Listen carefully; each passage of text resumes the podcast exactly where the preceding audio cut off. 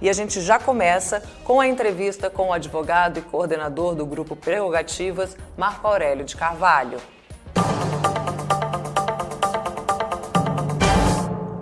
Marco Aurélio, muito obrigada por ter atendido ao nosso convite para tratar desses assuntos tão caros, né, tão importantes ao povo brasileiro.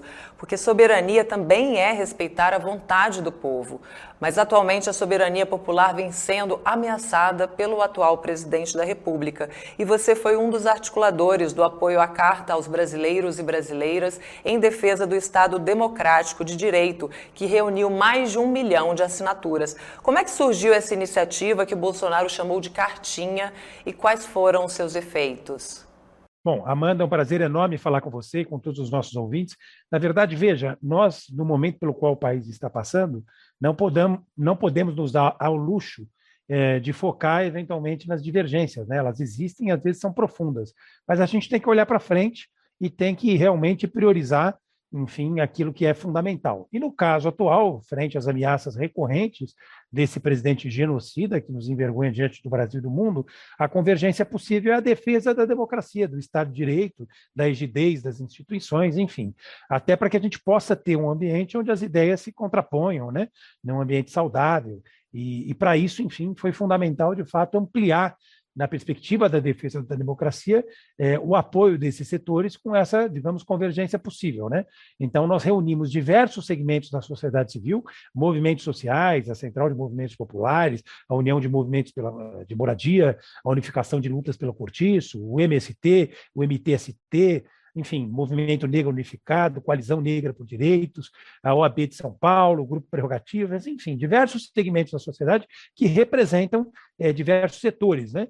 E a gente teve um êxito realmente indiscutível, né? Atingimos uh, mais de um milhão de assinaturas em aproximadamente dez dias, né? E acho que foi um recado muito claro para a sociedade, né? De que nós não vamos aceitar qualquer tipo de retrocesso que nos leve novamente aos chamados anos de chumbo, né? Muito ao contrário, esse é um passado do qual nós nos envergonhamos e um passado do qual nós temos que dis nos distanciar cada vez mais, né? Esse é o nosso desafio e essa é a nossa convergência possível. Um país soberano precisa de união interna e respeitabilidade externa, mas para isso é preciso respeitar a Constituição e garantir uma sintonia institucional mínima né, entre os três poderes constituídos: legislativo, executivo e judiciário. Quais as consequências da ação de um presidente do executivo que sistematicamente investe contra os outros poderes? Olha, a gente governa, como diz o ditado, pelo exemplo, né? E o presidente da República, num regime democrático, jamais poderia eh, cometer qualquer tipo de atentado à independência e autonomia dos poderes, que é, na verdade, um dos pilares fundantes né, da democracia, enfim, eh, em qualquer que seja uh, o país, e não é diferente, evidentemente, no Brasil. A independência e a autonomia dos poderes ela é fundamental para que na, a democracia tenha, digamos, sustentação nesses pilares, enfim, fundantes. Né? E essa ameaça recorrente, que se materializa dia a dia no cercadinho ou fora dele, é um exemplo ruim. Né? Se o presidente da República tenta contra a democracia, aqueles que dão sustentação para esse governo se sentem à vontade para fazer o mesmo. Né? Então, nós temos que repreender esse tipo de ameaça com veemência. A carta vem nessa perspectiva. É um recado claro da sociedade que não vai tolerar qualquer tipo de retrocesso. Né? O Brasil está olhando, na verdade, evidentemente, para essa situação com muita preocupação, mas o mundo também. Né? É, o Brasil tem dimensões continentais, são 220 milhões de brasileiros em 8 milhões e 500 mil quilômetros quadrados, é o maior, o terceiro maior produtor de alimentos do mundo, tem uma importância estratégica que é inegável, já foi a sexta economia do mundo, hoje, infelizmente, é a décima segunda segunda, caminhando para a décima terceira, mas de qualquer forma é um país importante, né? Pela riqueza e diversidade cultural, é, pela riqueza, enfim, né? É, que a sua própria população produz em diversos segmentos, né? O agronegócio é um deles, não é o único e nem o principal, evidentemente. Então, esse recado que está sendo dado para o Brasil e para o mundo, acho que foi ouvido, né? Nós estamos e vamos permanecer em estado permanente de vigilância e de alerta. Não vamos permitir qualquer tipo de retrocesso e vamos reagir com veemência. Marco Aurélio, agora, durante a campanha eleitoral, o Lula disse que soberania é o povo tomar café da manhã, almoçar e jantar todos os dias. Se Lula está certo e considerando aí a comemoração dos 200 anos da independência do Brasil, o que está faltando para que o desejo do Lula se torne realidade? Olha, um governo com espírito público, né? Um governo que tenha a exata dimensão da responsabilidade que carrega e que construa um programa de governo que esteja à altura dessa responsabilidade.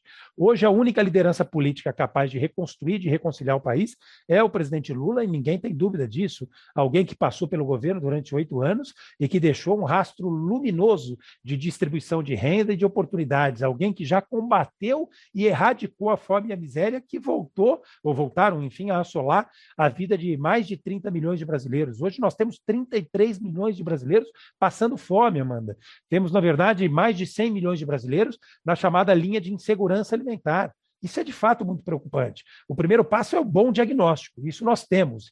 E o segundo passo é a experiência acumulada, né? que também o presidente Lula tem, e isso é inegável. Né? Diante do Brasil e do mundo, ninguém poderia dizer o contrário. Né? Qualquer olho atento eh, chega a essa conclusão. Né? Nós já combatemos e já erradicamos a fome e a miséria. E vamos precisar fazer novamente isso. Né?